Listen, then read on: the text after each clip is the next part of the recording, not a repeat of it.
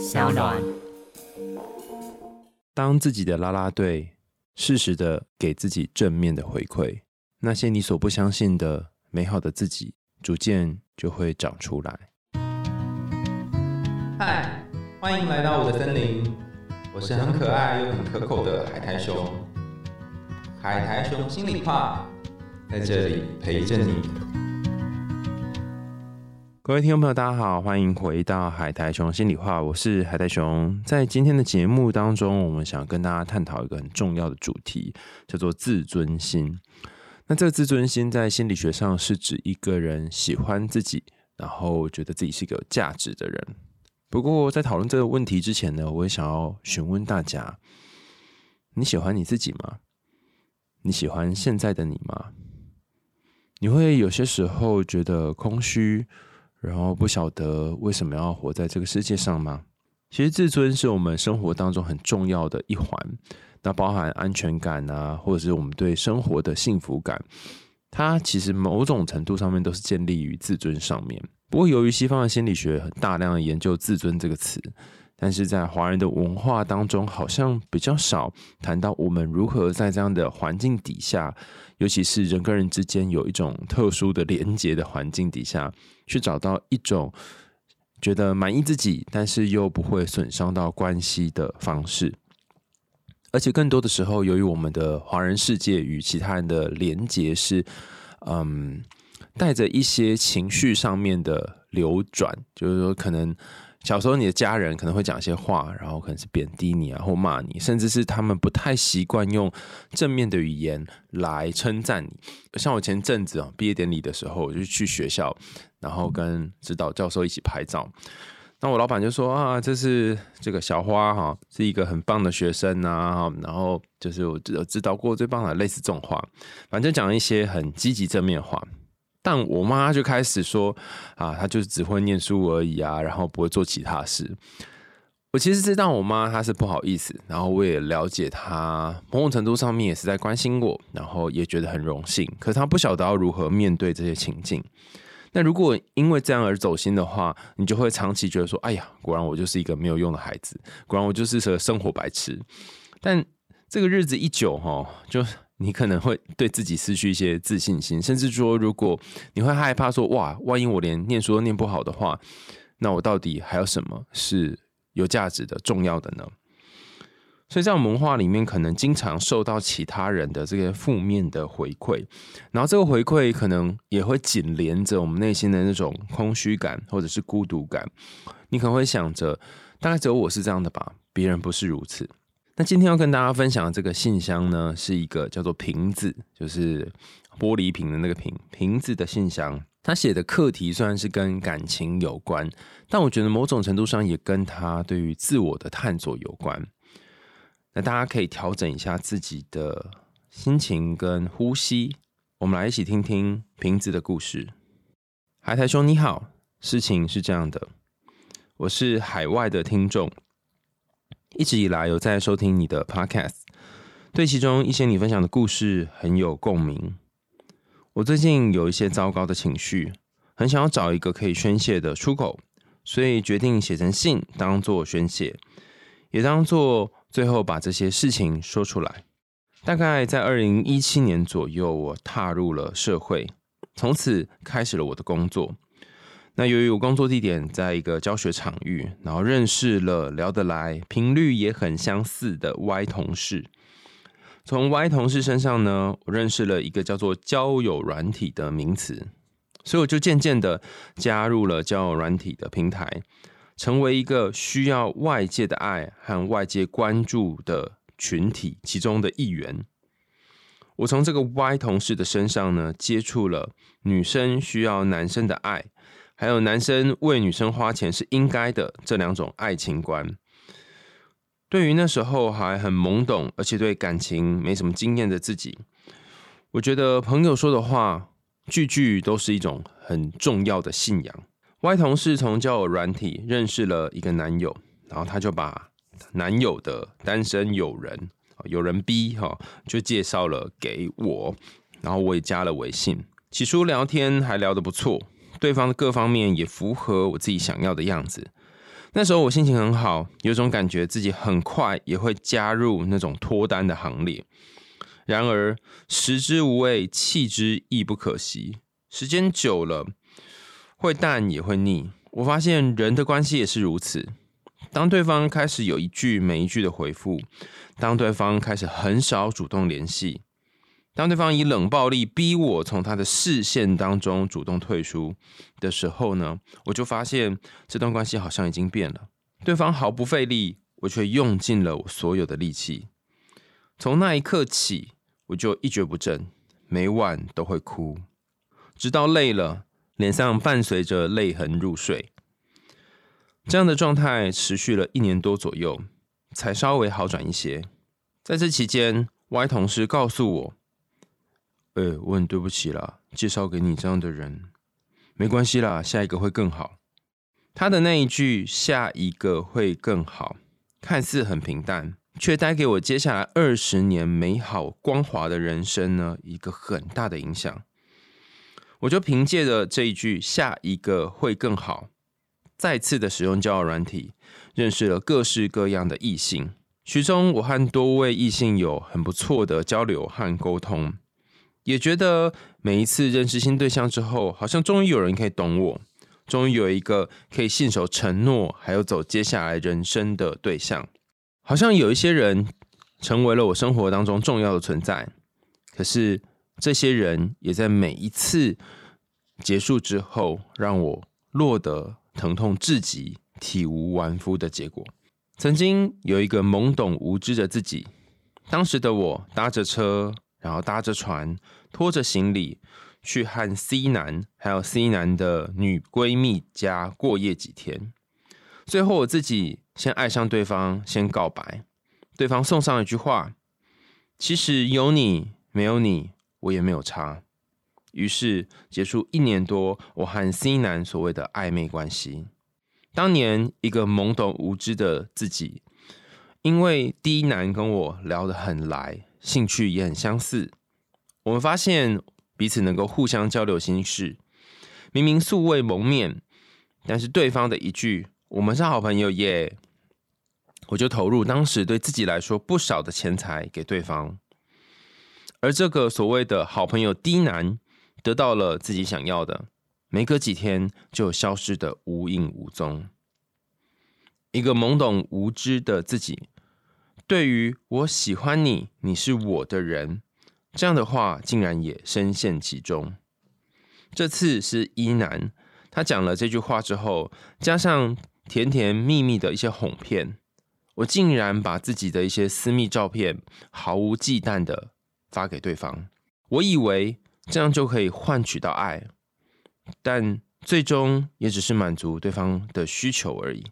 一个懵懂无知的自己，在虚拟世界跌得遍体鳞伤之时，现实生活当中出现了一个异性 F，他是哥哥的朋友，或许是因为渴望被爱，所以对方只是对自己温暖一点、照顾一点，就把它归类为一种爱。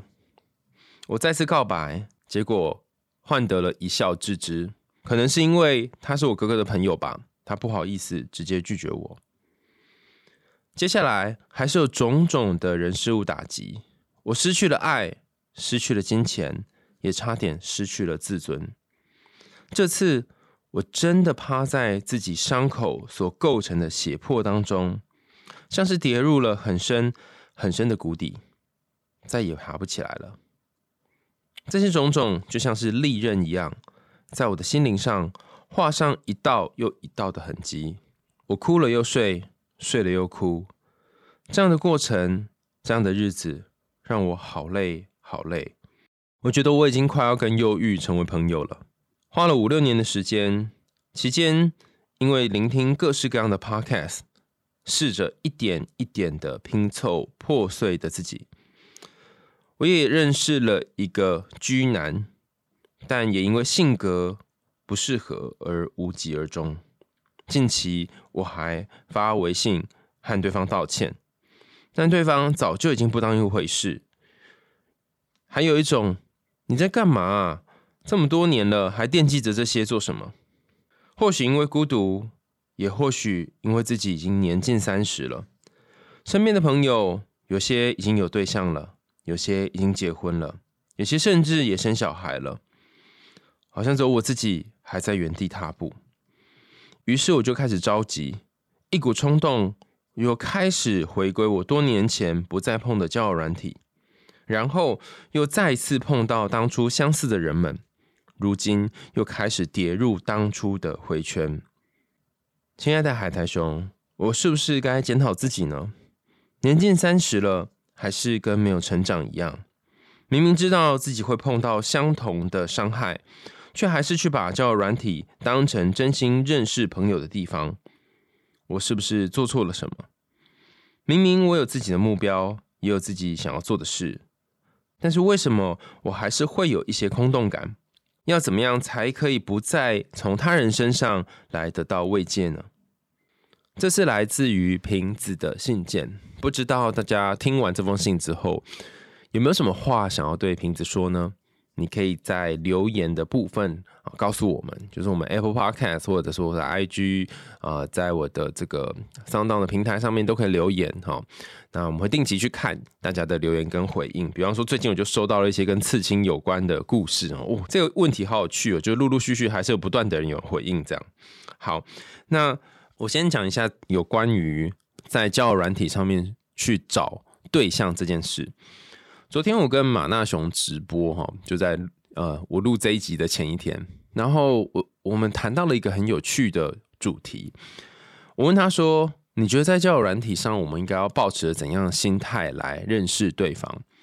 然后马纳雄在这个情场啊，应该说交友市场呢纵横多年，他带了非常非常多的学员，然后去认识以心理学健康的方式在和大家互动。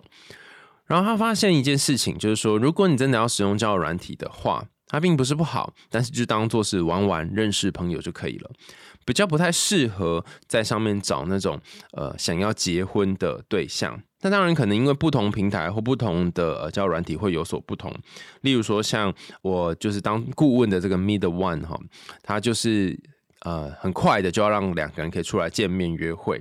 那我觉得真实的见面跟约会才是重要的。那也不要在交软体使用聊天的过程当中，就把一些东西给对方，包含是瓶子所说的可能是金钱啊，或者是私密照片等等。那由于呃，马拉松建议是说，这个玩玩的意思不是说你要玩人家哈，就是保持着一个好玩的心态，认识朋友的心态，而不要把对方当成一种赌注。就是把宝压在他身上，然后一定要跟他在一起。其实我觉得瓶子可能刚好就踩到这个地雷点。平时，我在想，你可能是一个很在乎对方会怎么看待你，很在乎对方喜不喜欢你的人。但这刚好是你的盲点。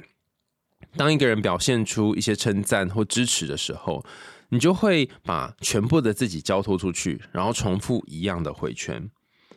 你说好像要检讨自己，已经三十岁了，还是发生类似的事情，然后甚至又要跌入同样的地狱。但我觉得你在写下这封信的此时此刻，你已经有了一个觉察。这个觉察是：哎，你回顾了好多过往懵懂无知的自己。那现在你比当时的你多了一个东西，就是你发现自己那时候是懵懂无知的。那现在这个发现当时懵懂无知的你，其实已经比当时知道更多了。也就是你看见自己有一个循环式的回圈，你并没有在这个回圈当中深陷其中，然后不可自拔。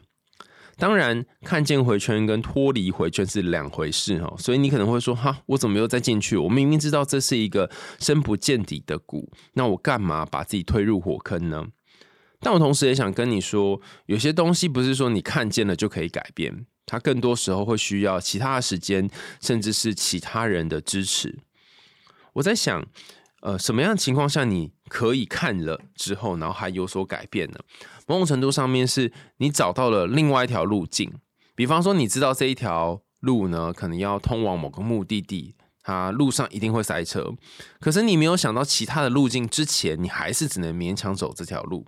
所以一样的，就像你在信中写的，你很想要填补那个空虚感，很想要填补那个寂寞的感觉，但是你找不到其他东西来填补，所以交友软体是一个可以暂时填补空虚的地方。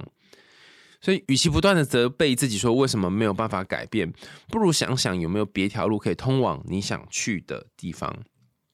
好，那讲起来很悬嘛，具体上面要怎么操作呢？哈，第一件事情就是刚刚已经跟你提过，但我怕你忘记哈，所以再讲一次，就是不要在上面寻找你想要走一生的对象，你可以当做认识朋友，也可以当做玩玩，然后先认识对方，然后再看接下来要做什么。第二点就是不要在线上聊天的时候就交托太多，你可以在真实碰面的时候再去理解这个人，了解这个人。但甚至有些时候，对方开的这些支票、画的大饼，你都要给彼此一点时间检验，因为认识一个人本来就是要靠时间嘛。那我相信对方认识你，或你认识对方都是如此的。所以，当你给彼此多一点时间去互相认识的时候，你就不会在一开始就受骗，不论是感情上或者是金钱上。那第三个是，当你看对方发展的还不错，就像你后面谈到那个现实生活当中的呃哥哥的朋友的时候，你也不要太快的就想着你要把全部的自己靠在对方身上，因为当你做这件事情的时候，对方可能会觉得压力很大，或对方可能觉得他对你的样子跟他对一般人差不多，那是你想太多了，到时候搞得自己又自作多情。可是刚刚讲这三点，我觉得背后都有一个共同同整的因素。这个因素是什么呢？就是好像不知道为什么，我看到了一个空空的瓶子，就像你的昵称一样，你有一个空瓶子。这个瓶子里面似乎什么都没有，所以它必须透过其他人、其他事情来填满这个瓶子。但是因为瓶子里面的水、瓶子里面的液体会随着时间慢慢蒸发。于是他又得再找下一个人、下一个对象来填补这个空空的瓶子。那如果你终其一生就是这个瓶子，那怎么办呢？不是永远都要找别人来填吗？所以我在想哈，有些时候你在一个地方努力的寻找答案，但却发现一直找不到答案的时候，或许你找答案的这个地方并不是真正的地方，也就是说，它在别的地方哦。听起来好像很拗口哈，但意思是说。你有没有可能真实的人生议题并不是感情，而是别的？比方说，我就好奇啊，就是好像很容易相信别人，好像很容易就因为朋友的一句话来建立自己对于感情的价值观的你，这样的你是怎么被养成的？怎么被教会的？你毕竟不是一生出来，然后就十几岁嘛。按照你上面写的，你现在三十岁左右，然后有二十年时间在交友软体上面打滚。那在十岁以前的人生，你发生了什么呢？是什么样的成长经验让你变得，或是让你塑造成一种好像其他人是中心，然后你是陪衬，好像你得要把全部的东西都梭哈交出去之后，才能够换来爱。好像如果你不做这些，就不会有人爱你。你可以想想看，这样子的源头是来自于哪里，或是谁教会你这些，才不会反复的在同样的伤口当中，就是那个你你的描述嘛，深陷泥淖里面，然后被这些流沙给吞噬。那这个呢，我不确定是什么，但或许就是另外一条可能可以通往目的地的道路。现在我有点像是那个施工的工头，有没有哈？就是准备要开启工程案的一个设计师，跟你说：“哎，我目前有一条路呢，通达你要去的这个目的地，可能是幸福快乐的目的地之类啊。但是这条路上呢，充满荆棘，而且有很多塞车的状况。那你问我说，有没有别条路呢？嗯，我不太确定。可是我看到，哎，右边有一座山哈，我们从这山里面挖了一个坑洞，或许就会看到别条路。那有没有别条路呢？不知道哈。但是我在猜，可能这里有别条路。所以刚刚给你提供的。一个线索就是，你可以想想十岁前的人生，你发生了什么事？不论是开心的事情也好，难过事情也好，你记得哪些事情呢？那谈完有关于你的恋爱之后呢，我们就要回到核心的议题，就我们一开始提到的有关于自我价值的部分。其实我们人生当中很多的自我价值，很多喜欢或不喜欢自己，是来自于外在是否有认同你，包含你的家人是不是认同你，包含你的朋友、老师们是不是认同你。如果你从小就是被骂，然后被贬低而长大的，你大概会很难喜欢自己。或者是说，如果你从小就被教导说你要去感觉别人的感觉，在意别人的想法，你要去调整你的样子，那么你就很容易像是水一样哦。跌入其他人的瓶子，跌入其他人的容器里面，然后因为这些人改变自己的形状。就像是你一开始就是因为同事 Y 的想法而改变对自己的看法。那当然，一开始形塑爱情观本身很重要，所以呃，我觉得大部分人可能都跟你一样，如果之前都没有什么恋爱经验的话，或许十岁的时候有一个人这样跟自己说，或十多岁有一个人这样跟自己说，是蛮蛮容易会深陷其中的。但因为人生是会长大的嘛，就随着时间，你会从十岁变成二十岁，变成三十岁。你可以看看这段时间里面，你的感情观有什么样的转变。比方说，一开始你会觉得他说的那两件事，就是女人一定要男人来爱跟照顾，还有男生为女生花钱是应该的。你觉得这是当时你的想法，但现在你有什么不同呢？或许你已经不这样想了，所以你会用引号来描述这两件事。所以你说你还是跟以前一样吗？你还是重蹈覆辙，在这个轮回里面吗？我觉得并没有诶，因为你已经看出来，二零一七年的时候，那时候的你跟现在你已经有不同了。你看出来那两个价值观，或许跟现在的你所在意的，或是所重视的，已经不一样的。那我们的自尊呢？其实跟人格发展，还有你跟谁在一起，有很强的关系。最早我们在一起的对象是家人、父母亲。但是随着时间，我们可以可能会把这个在一起的对象从家人转移到自己的恋人身上，然后透过这种方式来填补自己内心的空洞感。可是呢，当你不断的透过这种方式来填补空洞感的时候，你也可以思考一件事情：它真的有补到吗？比方说，你倒入了一瓶汽水到你的大瓶子当中，那因为你倒下去的可能只有二十 CC，但上面。满满的都是气泡，那随着时间的气泡就滋掉下来，然后就只剩下一点点的汽水而已。如果你没有倒入真的很扎实的水或扎实的饮料，就会发现可能有八九成通通都是泡沫，就跟邓紫棋唱的一样，哈，全都是泡沫。那如果你总是要靠别人的泡沫来去稍微充满你这个瓶子的话，那你永远就会活在那种一下子得到了，但是一下子又失去了，一下子觉得他好像好爱你，好爱你，好爱你，但一下子觉得哈，他跟我想象的不一样。所以这里要提供你的第二个建议哈，刚刚第一个是有关于使用交友软体的建议嘛，第二个建议就是，我觉得你可以感觉一下哈，当对方在爱你的时候，他有多少部分是气泡，有多少部分是真实的汽水本身。如果你在刚开始跟对方见面，还有聊天的过程当中，你就已经感觉到说，哎，他这个人好像并没有那么真诚，或者是这个人好像并没有把全部的他拿出来，或是蛮多部分他拿出来，你相对的把你的整个瓶子给他的时候，你就要去衡量说，哎，我真的有在当中获得一种被充满的感觉吗？还是这一切只是幻影？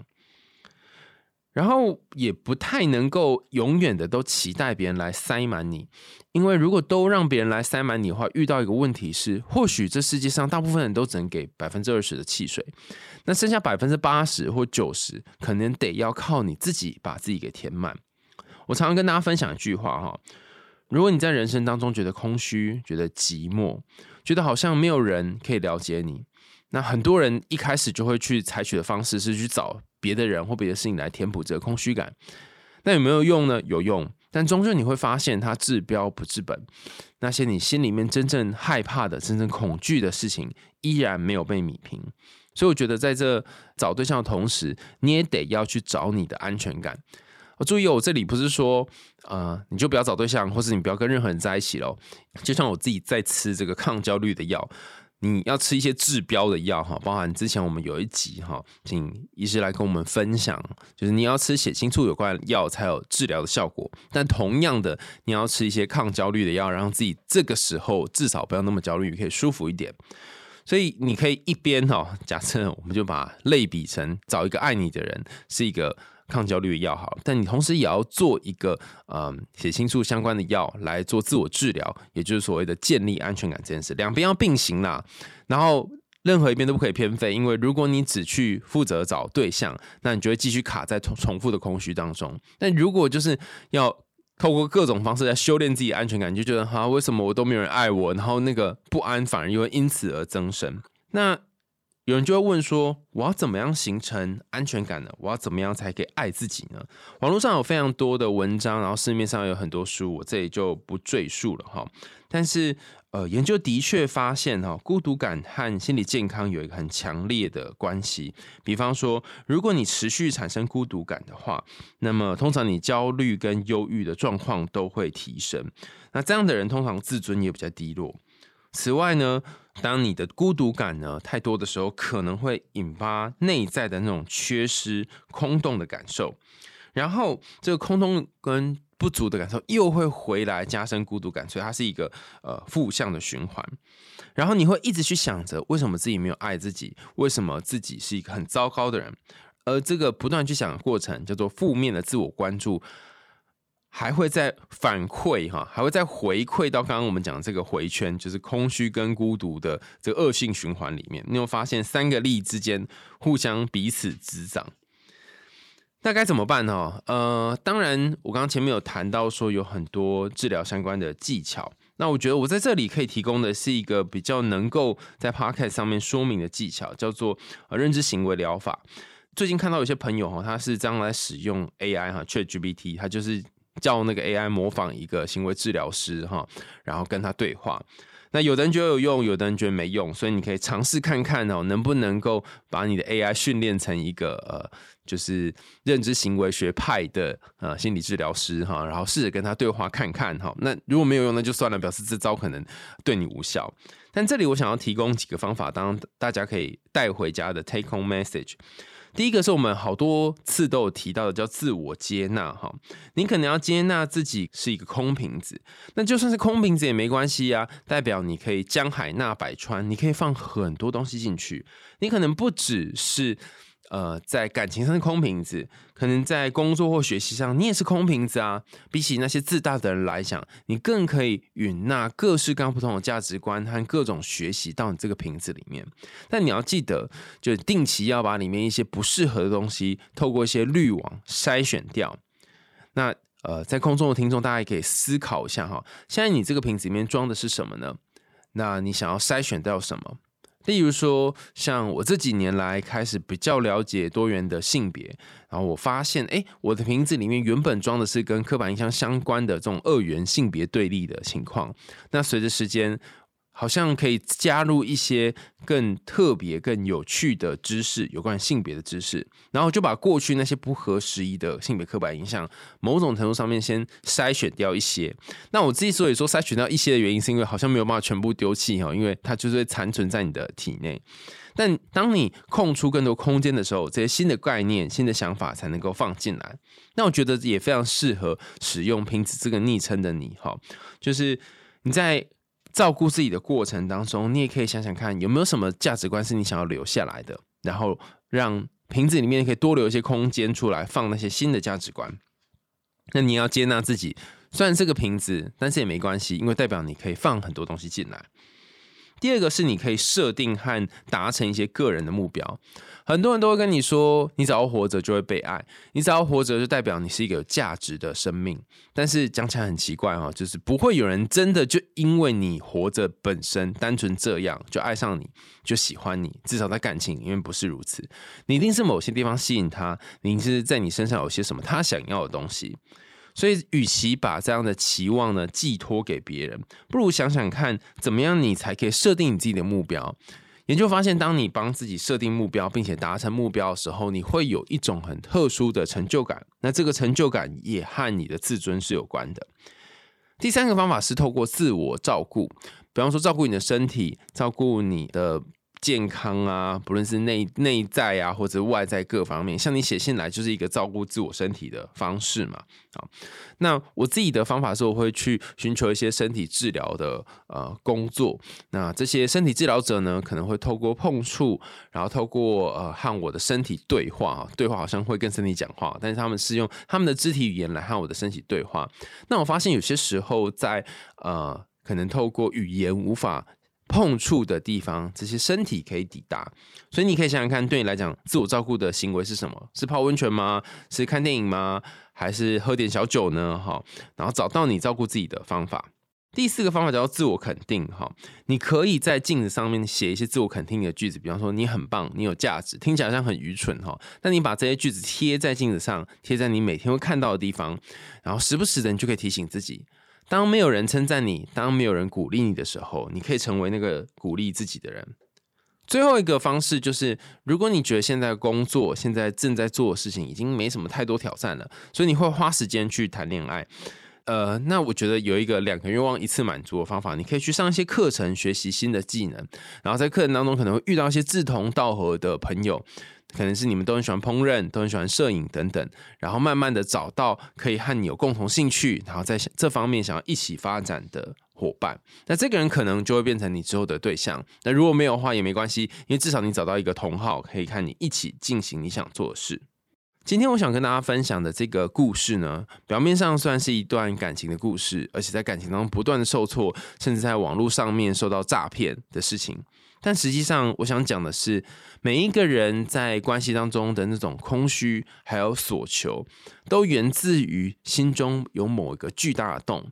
这洞急需被填满，但是如果你填满的物品是那些周遭来来去去、形形色色的人际关系，你就会发现并没有填满的这一天。一种比较容易的方式是回到自己的身上去想想自己的生活，自己在从事的事情有没有什么是可以让自己那种能量充满的感觉。那这个问题你也可以去问看你身边的朋友，倘若你自己没有答案的话，你可以问他们说：“诶，做什么事情会让你们有充电的感觉？做什么事情会让你觉得你好像在宇宙当中不是孤单的？”你可以去收集三到五个人的答案，然后也欢迎留言给我们。今天我们谈论了很多重要的主题，从他人的回馈对我们自尊的影响，到孤独与内在那种缺失匮乏感对我们自己生活的冲击，还有如何利用认知行为疗法来改变我们的想法和行为。那最后我提供了五个小 tip 啦，提供给大家一个方向，你可以往这里前进。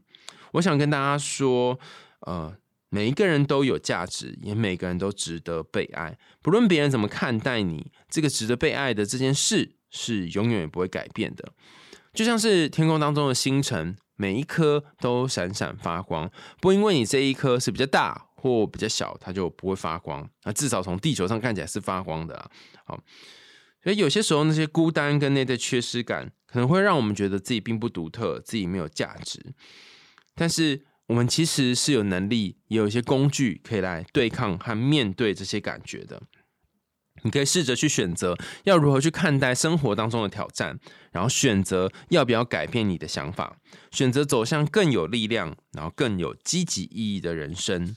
我希望这一集呢，能够带大家一起去想想，你身上的力量是什么，你身上的价值是什么。如果你有机会改变，你想要创造什么样的未来，创造什么样的可能性？自尊，它虽然随着时间会渐渐形塑成一个样子，但是每分每秒、每时每刻都有可能因为你的一些举动而改变你对自己的想法。在生命的旅程当中呢，别忘了有海苔熊陪你一起度过那些艰难、关关难过的时刻，让我们一起成为彼此的罗盘，走向我们想要的生活。今天除了我们回复信件之外呢，还有一个小小的 bonus 要给大家，就是前阵子我到高雄特别远端，应该不是远端吗？特别千里迢迢拜师学艺，去找了娜娜心理师来跟他讨论我最近睡觉睡得很不好的这个状况。那如果大家对于这个主题有兴趣的话，千万不要错过这个 bonus 啊！那等一下呢，我们这一段就会是我跟娜娜特别在。高雄哈，哇塞心理学所在的基地，在他们的录音室偷偷用人家录音室来录的，呃，我跟娜娜的专访，那大家可以期待，我们就开始这集的专访内容。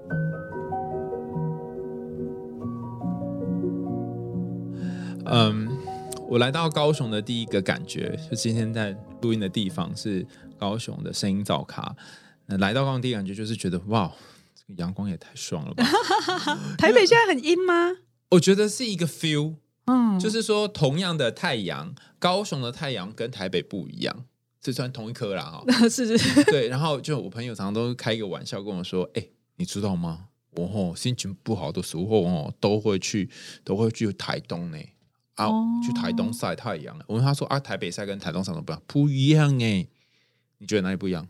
我觉得真的哎，我以前待在台北的时候，我也习惯那个天空就只有一条线，然后都灰灰的。可是高雄如果出太阳的时候，是整片的蓝色的天空，没有云，所以你看了就会很有精神，然后也很舒爽。嗯所以同样的太阳，但是不一样的天空。然后除此之外，还有一件事情很酷，他就告诉我说：“我告诉你哦，台东的太阳比较新鲜。比较新鲜，什么意思？你很难想象，对不对？那什么叫太阳太阳比较新鲜呢？哈，大家可以留猜猜看哦。其实就是太阳从东边升起嘛，哦，所以它会先经过，会先照过台东，然后会再再照到西部嘛。哇，我们是已经不新鲜的了。对，我们是不新鲜的太阳，没有啦，哈，就是有照总比没照好嘛。那因为我来了，所以就是在高铁上大概走了一小呃高铁，然后来到捷运站，来到录音室这边就照了一段高雄的太阳，所以觉得哎。感觉蛮不一样的，但其实我在台北最近经常好多人就是在我社群下面留言说，还有你最近瘦了，你最近瘦了。我觉得他们只是不好意思讲而已，就是其实我没有变瘦，我反而变胖了。是吗？是，就是我变胖了，我胖肚子，可是脸看起来很瘦，哦所以，凹对，是不就哎是？呀，很烂美的感觉这样。然后，所以我我经常被说气色很差，所以我就在想说，到底是发生什么事？因为那个博士就会发生这种事，知道吗？就是博士也考到了，然后执照也考到，到底为什么会这么累呢？哈，然后我后来就大概渐渐的找到一个脉络。我嗯最近经常觉得睡不好，然后呃不是睡不好，应该说也没有睡不好，睡其实蛮好的，但是应该是睡不饱。哦，对，然后嗯早上需，比方说早上可能六七点起来，哎，其实算是有精神哦。可是整天忙下来会觉得很累，没精神，所以怎么办呢？就喝咖啡，喝几升饮料。嗯我这不是因为节目要干嘛，所以什么自助哪一家牌子，是我是真的这样在过生活。可是反而是变得体力越来越差。啊，有运动吗？有，大概一周会去一次健身房，可是嗯还是一样很累，所以今天就特别南下这个来拜学。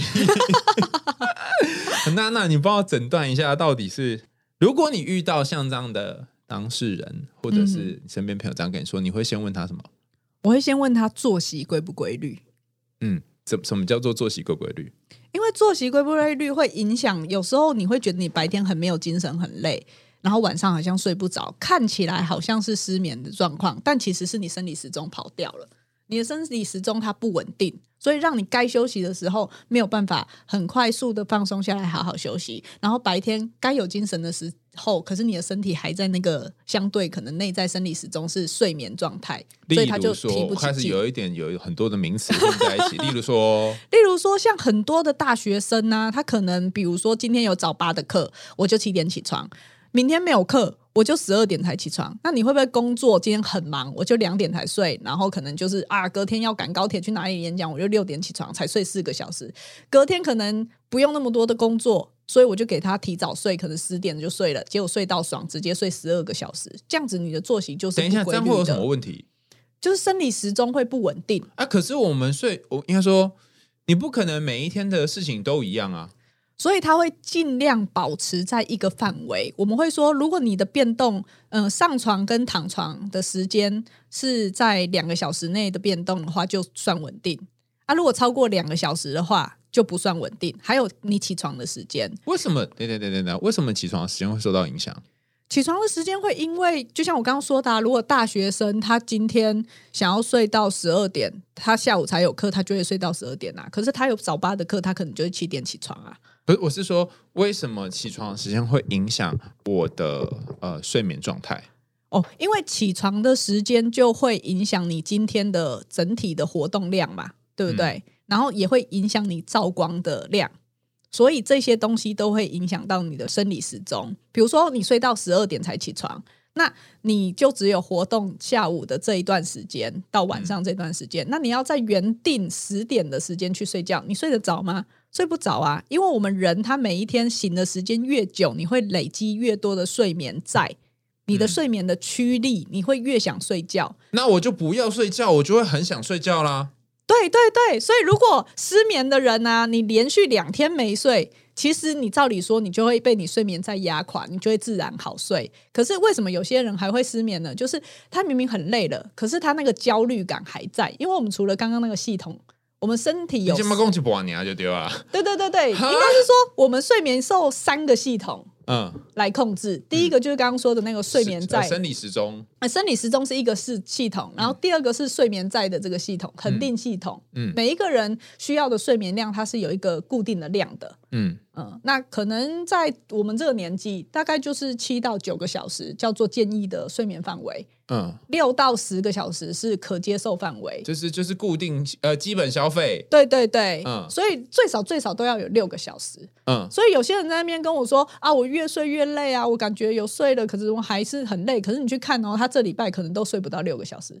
第一个，你根本睡眠不足，你当然很累啊。好，那如果我六小时全部，比如说我每天都只睡五小时，这样一周就欠七小时，所以第二个叫做睡眠债，就是我就是负七小时，是这个意思吗？诶，也不能这样算，但是长期这样下来，你的心血管会有问题，然后你的代谢系统也会有问题，你可能会越来越胖，哦然后你可能会容易有一些心脏病啊，或者是高血压、啊、等等的问题。哦，那你说第二个系系统叫睡眠债系统是什么呢？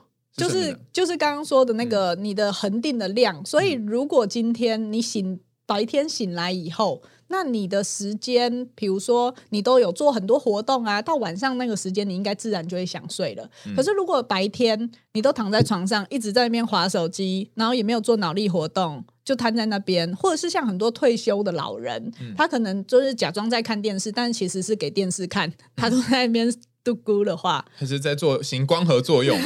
那他就已经被还掉睡眠债。那晚上他要睡的时间，他当然睡眠驱力就会不够，哦，你说白天就已经在偷睡，或是呃活动量不足。哦，就你你啊，你把它想成像吃东西一样，比如说你今天中午吃了一个吃到饱，你晚上还会想吃东西吗？不会啊，对啊，所以睡眠也是一样。你白天如果活动量不够，然后你你又偷睡的话，你晚上就会睡不着。同样的，如果你今天饿很久，你晚上是不是就会想要大吃一顿？嗯，嗯，那如果你今天醒了很久，你又做运动，然后又跑完马拉松，那你晚上是不是蛮好睡的？嗯，对，它就是一样的。但是这两件事情我们组合在一起看呢，很多人因为就是我们人生会找到自己的出口嘛，就会使用一种方法叫做我平常欠债，然后假日补眠嘛。对，所以然后反正我又我虽然平常在饥饿游戏，但我假日就吃回来，然后。听听起来这是这是符合第二点，但是你又漏漏掉第一点，因为你的那个就生理时钟又会有各种的情况。但我们现在才讲两点而已，还有第三点是你说被焦虑影响吗？对，就是交感的系统。嗯嗯，我们会分交感神经跟副交感神经。嗯交感神经是负责打仗跟逃走的，那副交感神经它就负责放松跟休息的。所以，如果你躺在床上的时候，你交感神经还活很活跃，你还在写想着啊，我那论文到底要怎么写啊，怎么办啊，担忧未来，或者是你在缅怀过去，想说我今天跟谁吵架，要是不讲那句话就好了，我女朋友为什么要跟我分手？那这些都会让你处在交感神经很活跃的状态。嗯那可是我们睡觉需要的是副交感神经要起来，你嗯要放松，能够休息。所以睡觉的时候，我们希望副交感神经起来，交感神经降下去，嗯才能够自然入睡。可是你躺在那边想一些有的没的，就算你今天已经睡眠在累积很多了，你很累了，然后生理时钟也很稳定哦，可是因为你太焦虑了，甚至有一些个案他是担忧失眠，我知道，我怕我睡不着，对我怕我睡不着，就更睡不着。对对对，那那一样会睡不着，所以这三个系统都要能够很稳定，才能维持一个好好睡觉的状态我。我我老师，我有两个问题。哦，第一个问题是有关于说啊，你讲的我都知道啊，我也知道要稳定时间睡觉啊，我也知道睡前不要划手机啊，我也知道我不要想东想西呀、但是我不小心睡前叮咚就跑了一个东西出来，然后他就说我们还是到这里就好了。那我怎么我怎么样也不可能在此时不焦虑啊，或者是我明天就是要交个报告啊，明天说就是。我知道我不要焦虑，然后可是我没有办法不焦虑，然后或者是说我知道我不应该为了我睡不着而焦虑，使得我更睡不着，但是我就是会更焦虑睡不着，所以这个问题你没有解决啊，绕了一圈。所以其实我觉得大家常常会以为睡觉是晚上的事或那一天的事，其实不是，它应该要是每一天的事，而且它会跟你白天的活动有关。啊，睡觉每天都要睡啊，就是你每一天都会，因为比如说我们刚刚说生理时钟的规律性会跟你的呃每一天的作息有关嘛，然后跟你白天你如果论文你东西工作要做的话，它应该被安排在其他白天的时间。那你睡前三十分钟本来就应该做静态放松的活动，因为要让你的大脑跟身体去慢慢能够呃缓和下来。所以你才会有好好的睡眠这件事情。可是这些都是应该要被安排的。你如果对这个东西没有做什么样子的安排或调整的话，当然你希望它自然发生，它就不会是一个舒服的状态。哦，好，我稍微换一个方式来比喻哈。你的意思是说，今天比如说我要北上到台北，或我南下到高雄，我一定会先想好我几点要到哪里，然后买高铁，然后买什么，然后搭车接驳。你为了，譬如说像我为了这个时间出现在娜娜录音室声音找卡，我就会有一些安排。对，如果你为了今天晚上的睡觉，你也把它想象成一件重要的事。那你也要有一些安排，其中一个安排就是睡前三十分钟之内不要有动态的安排。对，其实也是，所以你讯息本来应该要关掉。然后，如果你是非常容易被手手机影响的人，我们通常会建议你在床上是不可以在那边划手机的。嗯，然后手机大概前三十分钟，你大概就。我们说听 podcast 可以，可是如果你还在看这些三 C 的荧幕，它的光线本来也会让你的褪黑激素延后分泌，所以它本来也是不建议的。嗯，所以这些东西是。如果你觉得你的睡眠很重要，或是你的睡眠已经不好了，它需要做一些调整的话，你本来就应该花心力去做的事情。哦，他不是说哦我睡不好，然后我已经正在睡不好，才想说哦明天晚上的此时此刻要怎么睡好呢？你应该是现在就开始规划，而且我觉得可能用可以用呃不要把自己搞那么累，就那么辛苦，就你可以用一周或者是两周来去好好规划。它是一个大的案子，叫做睡眠案子。是，而且可以学很多。比如说像放松的技巧啊，或者是一些怎么样子应应你那些烦恼，比如说你。躺在床上最欧北熊，这些是有一些策略可以让你改善的。嗯嗯嗯，我知道你在知识卫星有开一个课嘛，然后里面有具体的去说要要怎么怎么样可以让你睡得比较好，然后高品质的休息。但是呢，我刚还有另外问题还没有问，另外问题就是说，你讲的好像我们天天照太阳一样，你看我们现在有照太阳吗？没有啊，我们哪有什么日照时间骗人？所以我觉得，呃，真的在北部可能比较困难，南部比较容易。但是说，呃，北部的光照比较少吧？不是不是，我我想，哎，光照是什么意思？我要站在太阳底下这样，呃，行光合作用吗？你的光照到底是什么意思啊？光照就是说太阳光的照度才够，所以如果你在办公室里面其实是不够的，那个亮度不够。那每一天大概至少要有二十分钟的光照。所以你每天早上起来，你会在阳台，然后那边打开去外面站二十分钟，我就不相信。通常，如果我觉得我那一天醒来累累的，没有什么精神的话，其实我会去阳台照一下光，或是我会把窗帘拉开，然后我吃早餐的时候就会在窗边。这就是让我回来白天提振精神的方法。我也会地方妈妈有这么写吗？不是啊，或是你接送小孩的时候，你总是会有那个需要光照的时候嘛，对不对？比如说走走路带他去学校啊，那走这十五分钟走过去走回来，我就照二十分钟的光啊。哦啊，我知道了。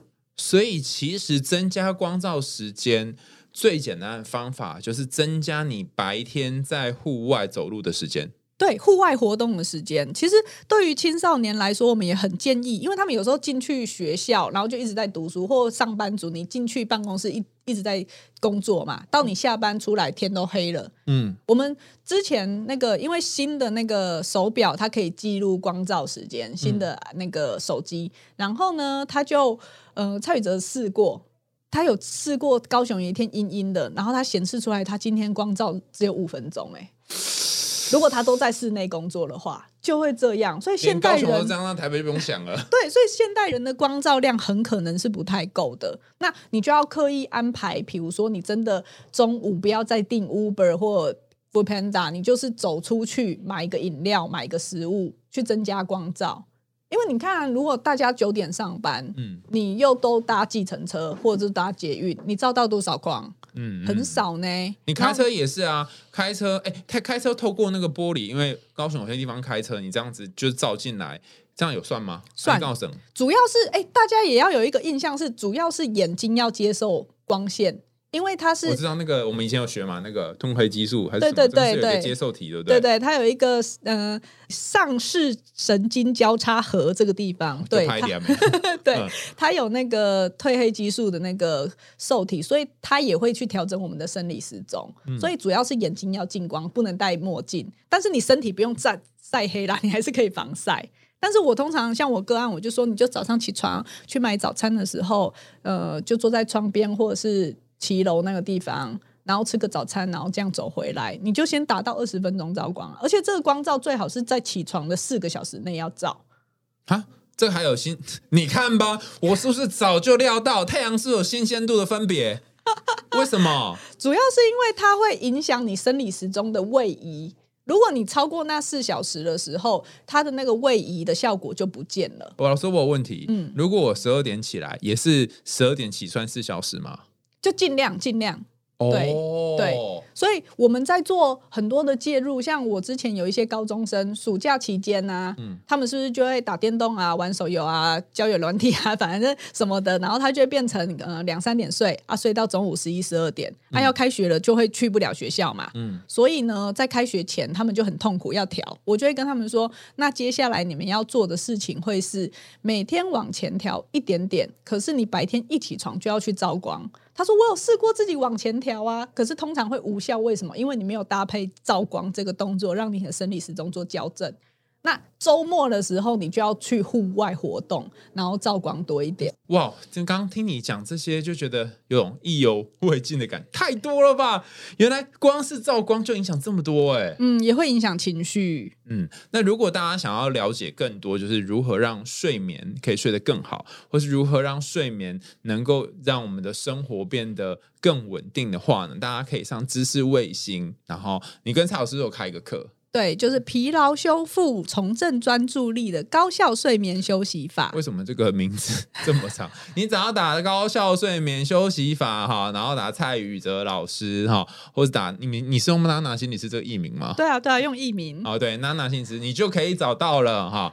那就是我也会在社群上跟大家分享这件事情，因为我觉得睡得好真的很重要。然后虽然我们时间仓促，可是真的很难得有一个机会可以知道原来光照如此重要。然后扩塔是二十分钟，每天低消是不是？对对对，希望大家可以先做到这件事情，就会帮助你在情绪跟精神上面非常的多。我们每天调一小步就好，你不要一直啊，你要二十分钟吧，呃两分钟，好，先两分钟，然后再这四分钟，好，睡前也是一样，先从提前五分钟、提前三分钟这样慢慢开始，好，然后今天非常非常谢谢娜娜来接受我们的访问。那如果大家对我们的节目《海洋性花》有兴趣，想要听更多，想知道更多关于身心健康，或是想要知道跟童话隐喻有关的，也欢迎大家继续追踪。那如果这一集有很多问题还没有还没有解决，或是你好想知道的话，那也欢迎大家到呃哇塞心理学的粉砖或哇塞心理学的 IG，甚至你也可以私讯我，然后我来想办法看我可不可以用微博知识来回答你。我们就下次见喽，拜拜，拜拜。